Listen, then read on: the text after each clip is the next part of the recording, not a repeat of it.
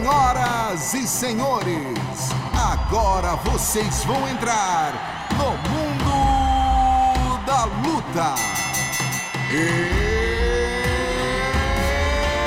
It's time! Salve, salve galera, sejam muito bem-vindos a mais uma edição do podcast Mundo da Luta, um podcast especializado em esportes de combate. Eu sou Marcelo Russo, editor do Combate.com, e estou aqui com dois companheiros meus aqui é, do canal Combate e também do Combate.com. Primeiro, o comentarista do Combate, Luciano Andrade. Tudo bom, amigo?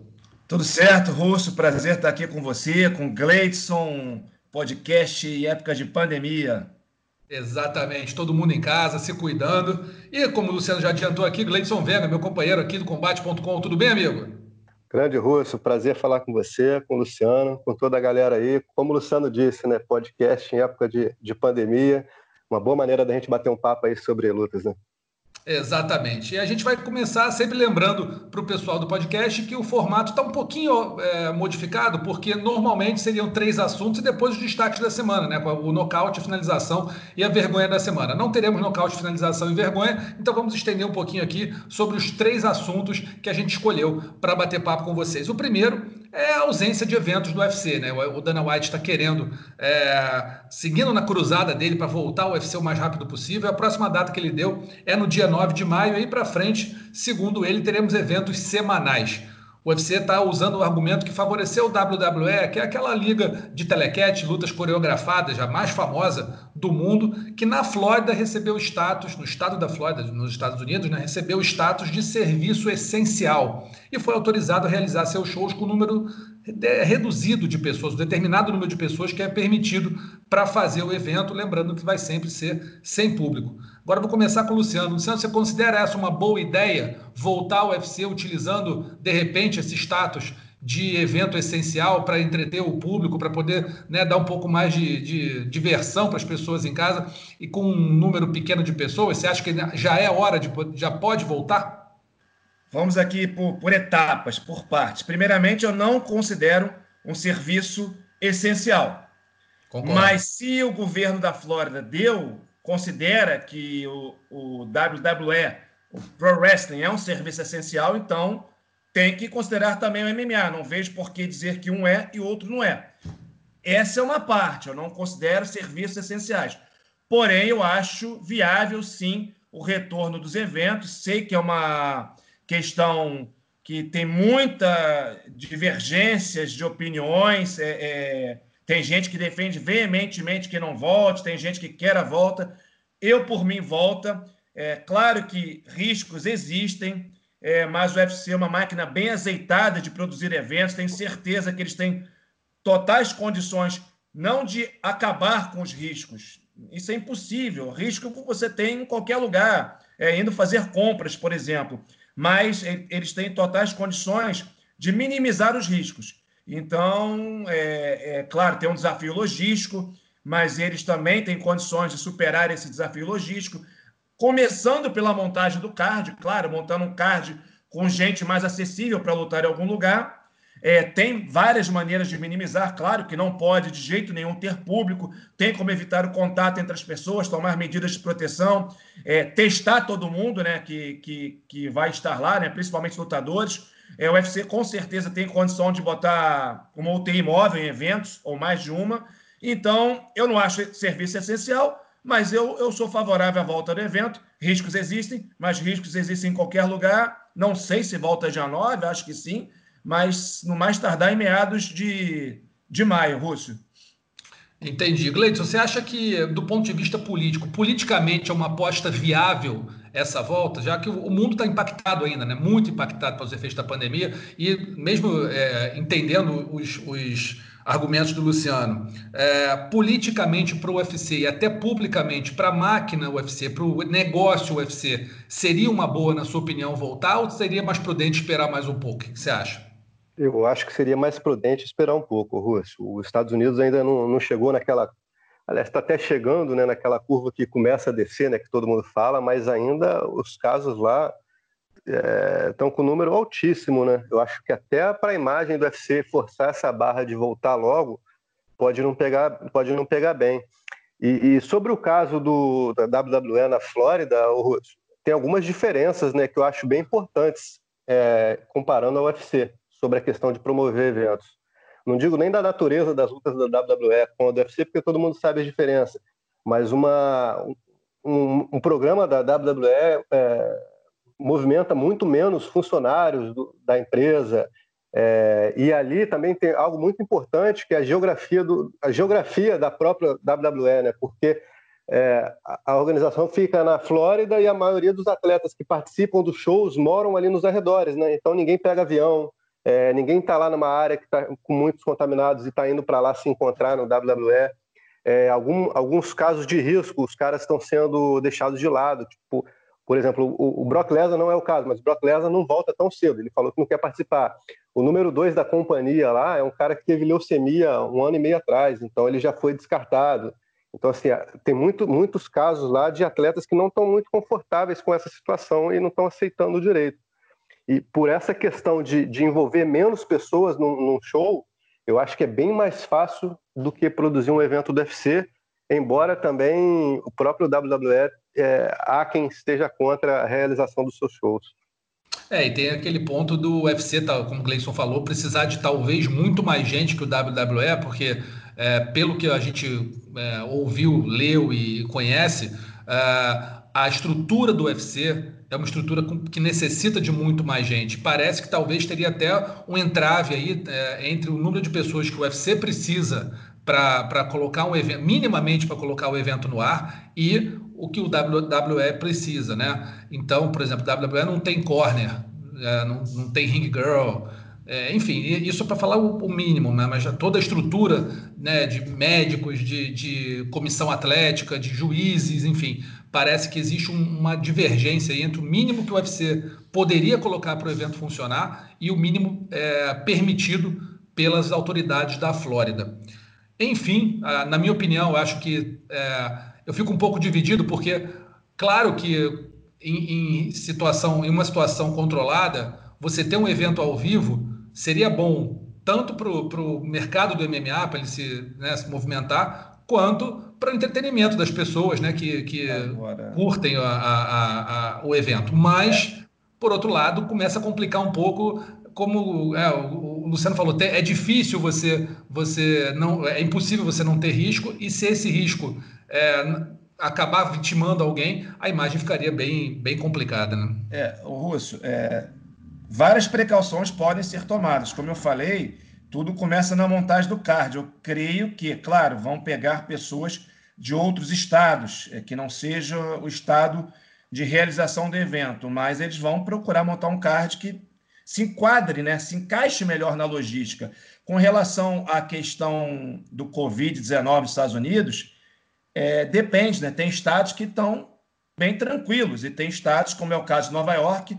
Eu não tenho o um número exato aqui, mas só Nova York eu creio que está quase metade do país inteiro, ou pelo menos um terço, no mínimo, mais que um terço. E, e na verdade a Flórida Flórida está mais tranquila até com a realização do evento, mas parece que o Dana White ele quer que fazer na, Las Vegas, no Apex, né? Então acho que ele está retardando isso aí para ver se ele consegue negociar com o pessoal de Nevada, só que lá não estão querendo liberar em lugar algum, né? É, exatamente. Por isso, talvez ele não tenha confirmado a Flórida ainda. É, é Nevada está jogando duro, a própria comissão atlética já disse que não tem muita conversa, só quando tiver todas as garantias, enfim, não tem pressa. Né? Então, eu acho que a opção do UFC, pelo que a gente está ouvindo, pode ser o estado da Flórida por conta desse precedente que se abriu pro, como serviço essencial para o WWE. E parece que a Flórida não está tão afetada assim, né, Luciana, quanto, quanto uh, Nevada ou Califórnia. Pelo que eu vi, não, Nevada nem está tanto. Aí é questão de que cada governador tem lá o seu rigor, né? A sua mentalidade. Pelo Entendi. que eu vi, eu não estou atualizado, mas pelo que eu vi, Nevada está longe de ser um dos estados mais afetados. Mas aí, como eu falei, é, é lá é bem federação mesmo, né? É, é, governador mesmo que decide. Então, cada um lá com sua visão das coisas, né? De medidas restritivas, de contenção, de enfrentamento ao, ao coronavírus. Ou é, seja, está... me parece que o cara de Nevada é jogo duro. É, bem rigoroso. Pare, parece que sim, o da Flórida nem tanto, né? Então, vamos ver o que, que vai acontecer, mas a princípio o Dana White está falando, ele está batendo nessa tecla, ele está é, bancando que, no, que a, a data mais provável é dia 9 de maio, a data que seria o UFC 250 né, no Brasil, em São Paulo, já deixou São Paulo. Ontem o UFC é, confirmou oficialmente que não tem mais essa, é, esse evento. Esse evento vai ser fora de São Paulo, muito provavelmente nos Estados Unidos. Ah, o local não está definido ainda. Vamos ver aí as próximas notícias. O Dana White está querendo fazer eventos semanais a partir daí, porque também tem uma cota para cumprir, né, Gleison, de eventos, uma cota mínima de eventos aí com as, os parceiros de TV. E se não cumprir essa cota, parece que a grana, a multa pode ser pesada, né? É, e daí vamos acumular eventos, né? Assim que o UFC é, conseguir promover eventos, aí é provável que faça evento sexta e sábado, vai ser um. Vamos acumular eventos aí até o fim do ano para cumprir essa cota, né, Russo? É verdade. Pro... Fala. Não é. Ele tem a cota. No mínimo, ele vai querer bater a cota. Para isso, em algumas semanas, é, vai rolar mais de um evento. Dois, talvez até três. Agora, o Dana White, mal ou bem, é, eventos com público vão demorar muito a voltar. Não é a principal fonte de renda, mas é uma fonte de renda. Eu não duvido nada que, do jeito que ele é, ele queira fazer mais do que o contratado para recuperar a receita. E até porque eles precisam, né? Pela empresa lá, dona deve ser, está precisando. Eles distribuíram Exatamente. lucros para os artistas que são sócios, e foi muita grana que distribuiu, então tem que né, recuperar aí a grana. É, se a gente, a gente tá falando... tem vários artistas ali que têm participação, né? Sim, são, são sócios, são sócios minoritários, aí, como, são co-participantes da empresa que controla.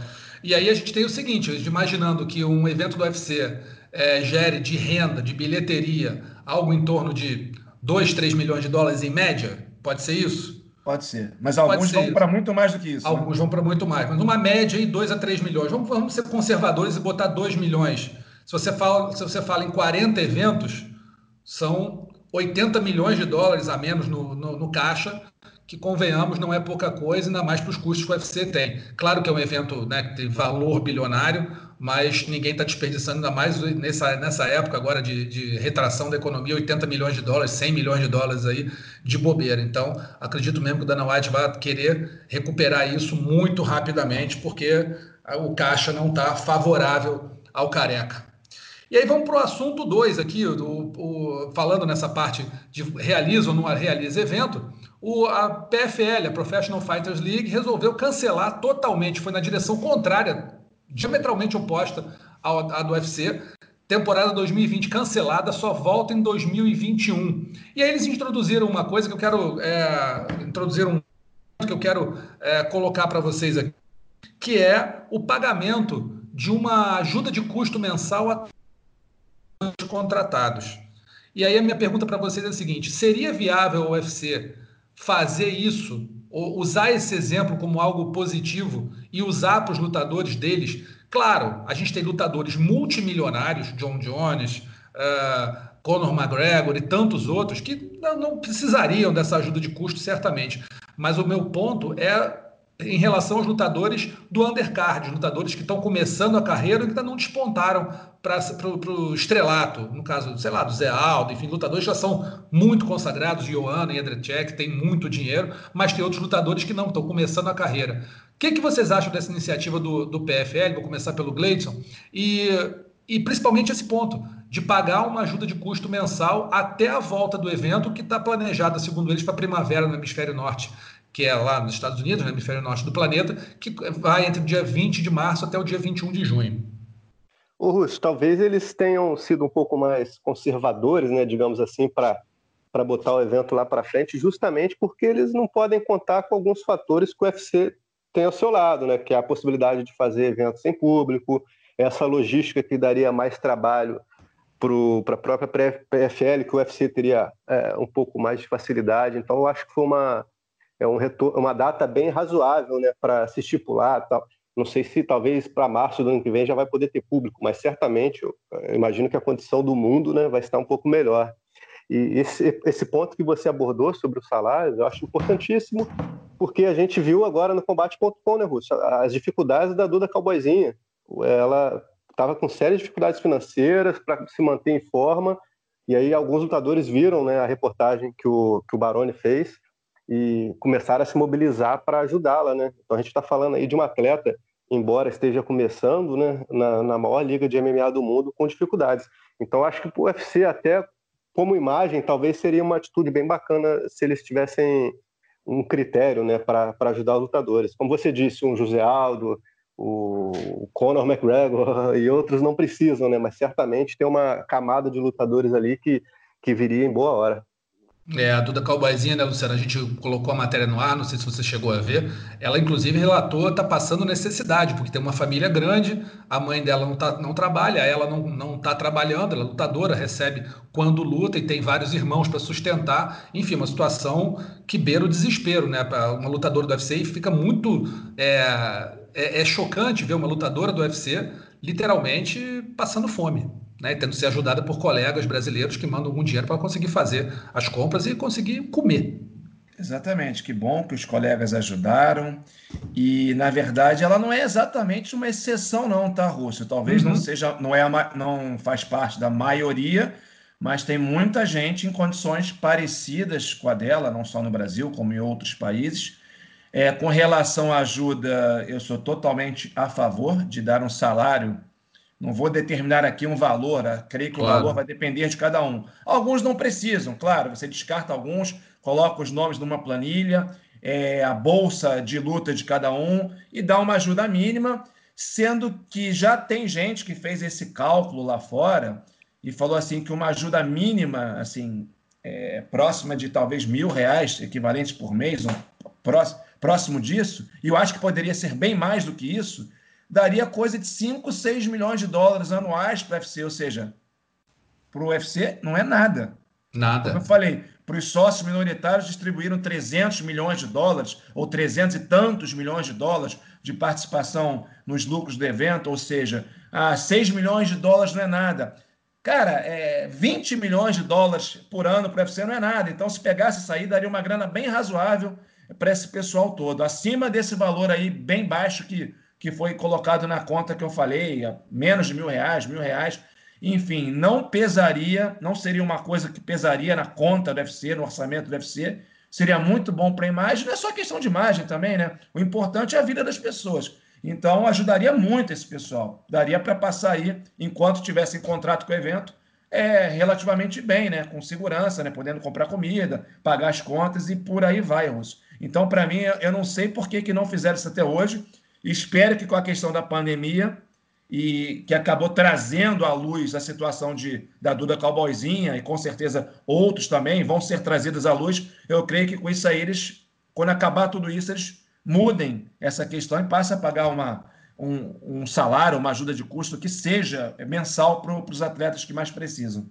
É, inclusive poderia se fazer uma estabelecer uma linha de corte ali, né? Apesar a partir de determinado nível de, de salário, de bolsa, o atleta não está elegível a essa ajuda de custo, mas abaixo dessa linha de corte, com certeza seria a maioria, né? Porque exceção tem ali 15 ou 20 ou 30 lutadores, sei lá, 50 que não vão precisar, mas os outros 400, 300, sei lá, talvez precisassem e ajudaria muito. Acho que você teria lutadores mais, mais engajados junto à empresa, engajados à empresa, né?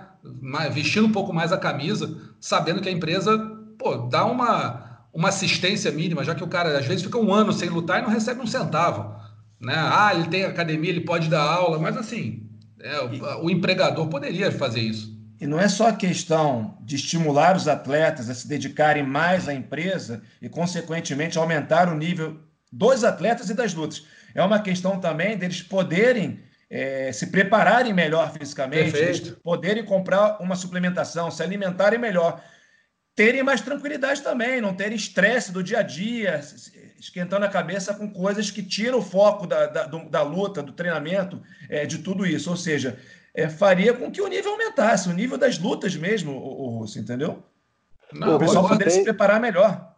E outra coisa, né? A gente está falando isso agora em tempos de pandemia, né? crise que o mundo está vivendo, mas até pouco tempo atrás, a, a, principal desafiante da Amanda Nunes ficou 18 meses parada, quase teve que voltar para Manaus, né, que é a Kathleen Vieira. Ela se lesionou, ficou um ano e meio parada, começou a ter dificuldades financeiras e tudo. Se ela tivesse uma ajuda dessa do UFC, com certeza ela conseguiria se manter no Rio de Janeiro sem problema, né? É, e ninguém está falando de uma ajuda de 50 ou 100 mil reais por mês, não é isso, é uma ajuda mínima que o atleta possa, sei lá, minimamente comprar comida, pagar um aluguel, alguma coisa, ajudar a pagar um aluguel, para que o atleta possa né, pensar mais em luta, como o Luciano falou, e menos no, nas, nas intempéries da vida, e ainda mais agora, nesse, né, nessa hora de, de, pandemia, que você fica preocupado com tudo e você não tem muito acesso a nada. Você tem que ficar em casa, você tem que ficar né, restrito na, até no teu treinamento. Então, eu, eu, me preocupa muito, até um outro, um outro ponto que a gente poderia falar aqui, como vai ser essa volta. Porque ninguém está treinando como deveria. Né? Para um evento dia 9 de maio, a gente está falando, nós estamos no dia 21 é, de abril. É outra questão, né? O pessoal vai é chegar é outra 70%, questão. 70%. 80, vai depender de cada um. Gás, preparo físico, vai aguentar cinco rounds, vai aguentar três rounds no nível alto? Quase impossível. Né? Para o cara conseguir né, lutar em nível altíssimo, como eu, é. Eu acho, Rosso, que a questão do preparo físico dá para chegar bem em termos de preparo físico geral. O cara, a questão física dá para o cara fazer na, na, época de pandemia. A questão que pega é uma coisa você ter um preparo geral, outra coisa você ter um preparo para uma atividade específica. Eu posso ter um preparo muito grande para lutar jiu-jitsu e vou lá correr 800 metros no atletismo e vou acabar Morre. de língua de fora.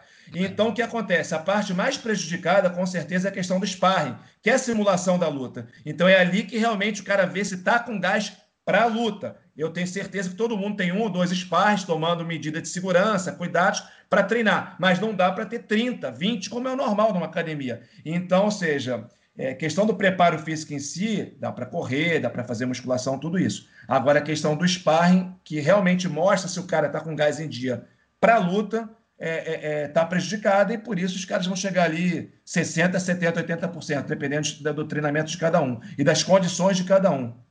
Agora, um será exemplo... que isso. Diga, fala, fala, Gleison. Desculpa, Russo, só para completar o Luciano, um uhum. bom exemplo desse treinamento que não está sendo adequado, né, foi a Amanda Nunes, né? Ontem a gente publicou uma matéria no combate.com que ela bateu o pé e falou que não luta em maio porque ela não se sente em condições de lutar em maio da forma que ela está treinando. Ela disse que vai ela e um treinador para academia todo dia de manhã e depois ela faz em casa, pega uns treininhos com peso e, e esteira. Então assim, não está nem fazendo, não tá nem fazendo sparring direito, né? Lógico, com a luta e tudo, ela teria que se adequar dessa forma que o Luciano falou mas assim, nem, ninguém está fazendo um camp adequado. E a gente está falando da Amanda Nunes, que é campeã, que mora com ótimas condições nos Estados Unidos. Imagina um brasileiro, é. um americano mesmo treinando em outras condições.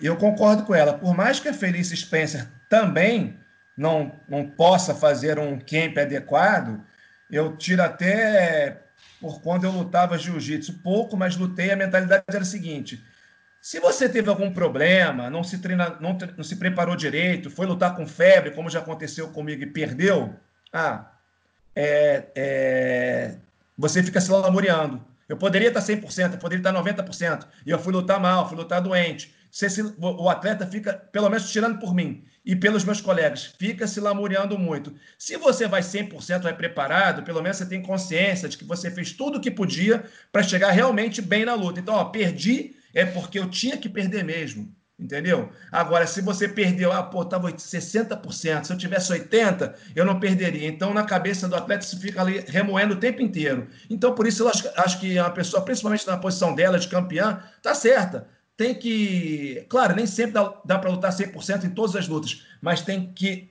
o máximo possível, chegar o mais bem preparada possível nas lutas, entendeu? Não pode o campeão, ah, tô 60%, vou lá lutar. Aí é esculhambação. Não, e tem muito a perder, né? Ela tem, tem tudo a perder. A Felícia a não tem não, nada a é, perder. É, é. Agora, vocês não acham que pode acontecer, de repente, de ter uma chuva de cinturões interinos aí, já que os campeões não vão querer lutar tão cedo enquanto não tiverem condições de se preparar e o UFC vai ter que entregar alguma disputa de cinturão em algum momento? Será que esse é um cenário viável para vocês? Olha, eu acho que é o que vai acontecer a partir de agora, Russo. O Dana White já gostava de um cinturão interino, né? Pois é. Agora, com essa possibilidade, então, o Khabib, por exemplo, luta só em setembro. Se o Ferguson lutar antes, com certeza vai ser pelo interino. É, inclusive, ele vem sendo especulado para lutar em maio. Sim. Mas eu acho que agora ele agora é que vai chover cinturão interino mesmo é, tem a dificuldade né, de lutadores brasileiros não, não, poderem viajar, ou lutadores de outros países, enfim, eu acho que vai, vai chegar essa hora assim de, de confundir a cabeça de todo mundo com cinturão linear, cinturão interino, vai ser uma bagunça a partir de agora. É, infelizmente, é, concordo com o Gleidson, com base no passado dos eventos do UFC e também tendo uma ideia de como o Dana White funciona. Vai começar botar cinturão interino na roda, a rodo, para a galera, para promover os eventos, mas eu não concordo, desvaloriza. É, é, acho que um ou outro até daria para aceitar, mas enfim, com base no que a gente conhece, no que a gente sabe, ele vai botar vários e espero que não, espero estar enganado. Mas não é uma boa, não, desvaloriza. E tem até o Tony Ferguson, né? Já teve cinturão, perdeu sem, perdeu o cinturão sem, sem ser lutando, vai, vai disputar outro interino. É. Que valor tem esse pois é. cinturão? É. Pouquíssimo. Bicampeão interino não, e nada é quase a mesma coisa. O cara só fica ali esperando a, a, a chance de disputar o cinturão linear, se é que vai. Porque assim, o, o, cinturão interino, quem disputa tem algo a ganhar, mas pouco a perder. Né? Agora o campeão linear não, ele tem tudo a perder e muito pouco a ganhar, no máximo manter. Então, eu acho que os campeões, os campeões mesmo, os campeões lineares, Amanda, Khabib, eles vão demorar para lutar, vão demorar para lutar cerrudo, não vão querer lutar tão cedo, porque enquanto não tiverem condição de preparo. Porque senão. O Cerrudo eu não sei, né? Você tá querendo. É meio maluco, né? É, é, é. Tá querendo. É, Dominique Cruz já, já pediu algo que... na sequência, vencendo o Dominique Cruz, ou seja. É, mas assim, eu, ele está dizendo que está querendo. Na hora que falar, beleza, 9 de maio, vai? Não vai. Eu acho que não. Ó, beleza, 16 de maio, vai? Não vai. Eu acho que aí vai arrumar alguma coisa, vai dizer que, ah, peraí, não sabia. Eu acho que vai, vai por aí. Eu acho que, assim, você falar publicamente que está desafiando todo mundo é uma coisa. Exemplo, bota no papel, dia 9 de maio, fala aqui, ó, 15 dias, 20 dias, vai. Dominique Cruz acho que vai, Russo. Não, o, o Cruz tá... vai, eu acho que quem não vai é o Cerrudo. Não, não, acho que o, contra o Cruz, acho que o Cerrudo vai. É? O Cruz tá. Qual é o ritmo do Cruz? Tudo bem, ah, quando eu... ele voltou da outra vez, ele voltou surpreendendo. Mas ainda assim, é um cara paradão, né? O Cerrudo é. pode pensar nisso, né? O cara tá com ritmo nenhum. E agora, quando que sai, por exemplo, Borrachinha e Adesanya, sendo que nenhum dos dois vive nos Estados Unidos? Ah, 2022. É. é isso. Vai, vai levar é tempo para sair essa luta, porque, assim, por mais que esteja é, treinando aqui, fazendo a preparação, não é uma preparação de camp. E essa é a luta da vida dos dois, principalmente do Borrachinha. Eu acho que o Valide não vai deixar essa luta acontecer nunca sem a preparação ideal. Nunca. Minha opinião. Não sei se vocês concordam, mas acho que essa, esse aí acho dificílimo. Não, eu digo até pela dificuldade de entrar nos Estados Unidos. Né? Sim, sim, verdade. Para arrumar um visto de trabalho agora, por exemplo. Não vai. O Aldo não conseguiu. O, Zé Aldo teve visto de trabalho, né? Não, não, é que teve negado, não é isso, mas ele não, não conseguiu, conseguiu, tirar porque a embaixada está. Embaixada tá pode, ser feita, pode ser feita fora dos Estados Unidos, né? A Austrália, por exemplo, Nova Zelândia estão numa situação bem tranquila em relação à média mundial com relação ao coronavírus. É só ver os números. Assim, estão bem tranquilos mesmo. Ou seja, não, mas que... o, ponto, o ponto não é esse, não, Luciano. O ponto é que as embaixadas americanas e consulados estão fechados a não ser para atender cidadãos americanos. Não, então, mas para fazer fora dos Estados Unidos? Isso, as embaixadas, a embaixada americana no Rio fechou, só atende cidadão americano que vive aqui. E acho que não, no mundo todo, mas fazer um evento em outro, país. lá na Oceania. Ah, tá. Entendeu? Entendi. É, não sei. Pode ser. Pode ser. Pode ser. Aí já não sei. Até porque, como eu falei, se você for ver os números de Nova Zelândia e Austrália, em relação ao mundo, eles estão muito bem. Uhum. Então, até a Europa já está começando a reabrir, que é que está em pior situação, Europa Ocidental e Estados Unidos. Europa Ocidental, vários países começaram a reabertura até dia 14, como, Sim. por exemplo, Áustria, República Tcheca. Não tudo, é gradual. Cada semana vai liberando alguma coisa. Liberou comércio no essencial é, nesses países até certo tamanho de loja, entendeu? Variando de país para país. Ou seja, a, se a Nova Zelândia e a Austrália estão muito bem, bem melhor do que a Europa Ocidental, eu creio que fazer evento lá no segundo semestre é viável. Não sei se os atletas vão aceitar pela questão da preparação, mas talvez no primeiro semestre do ano que vem. É, pode ser.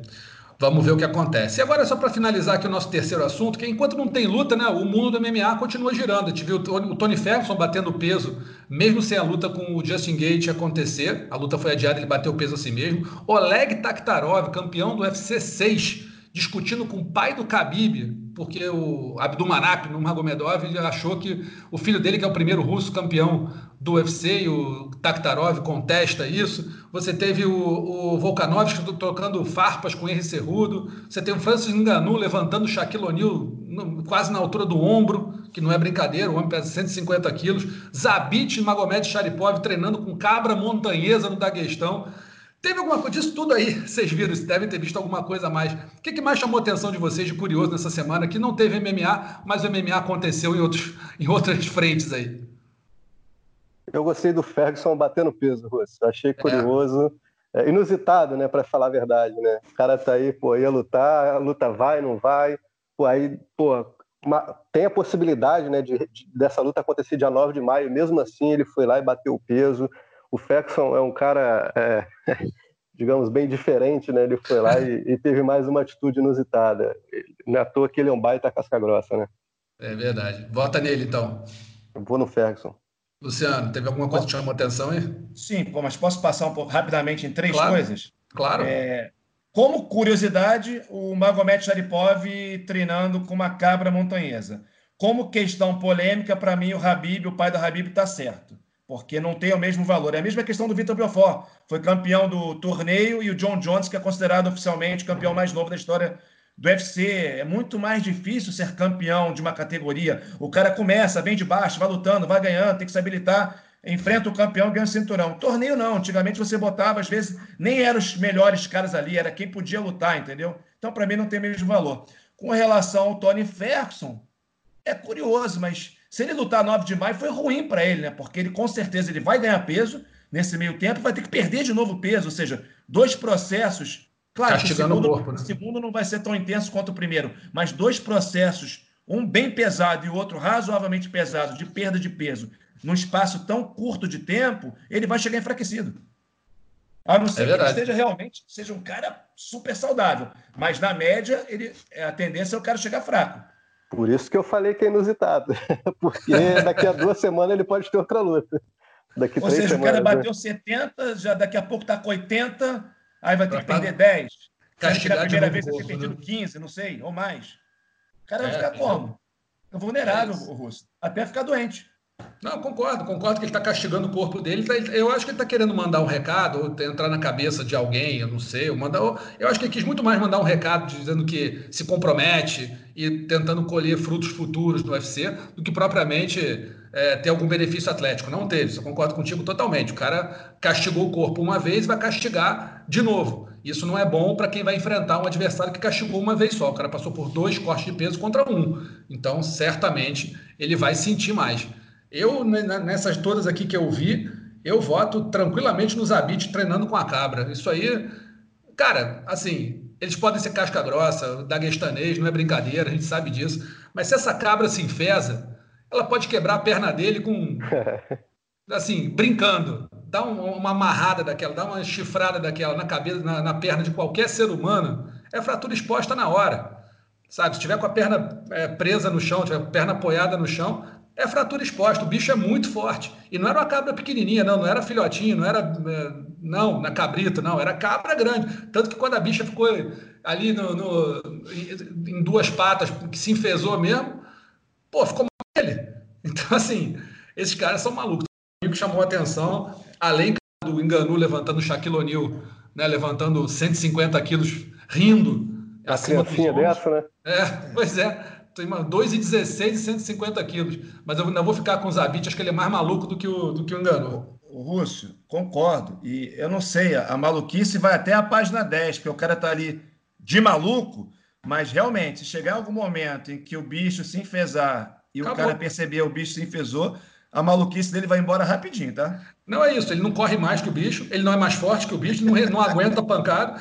Ou tu arruma um carro para subir uma árvore, ou então você. Ó, ó, ó, rapaz, tem bicho. Não, cabra do mas eu já vi negócio aí de, sei lá, leopardo, sei lá o quê, que vídeo assim, se você se, se você se enterrar na terra, ela te cata.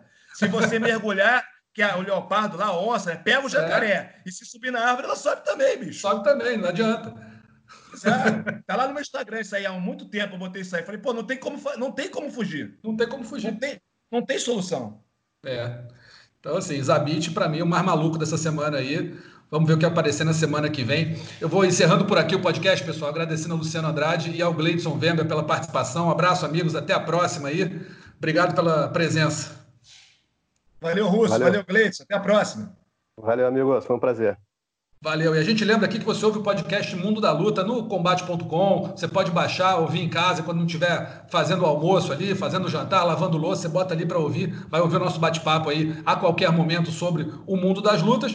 Mas também você pode baixar no Google Podcasts, no Apple Podcasts e no Pocket Casts, tá bom? Um grande abraço para todo mundo. Até semana que vem. Até mais. finalizado. Semana que vem tem mais Mundo da Luta.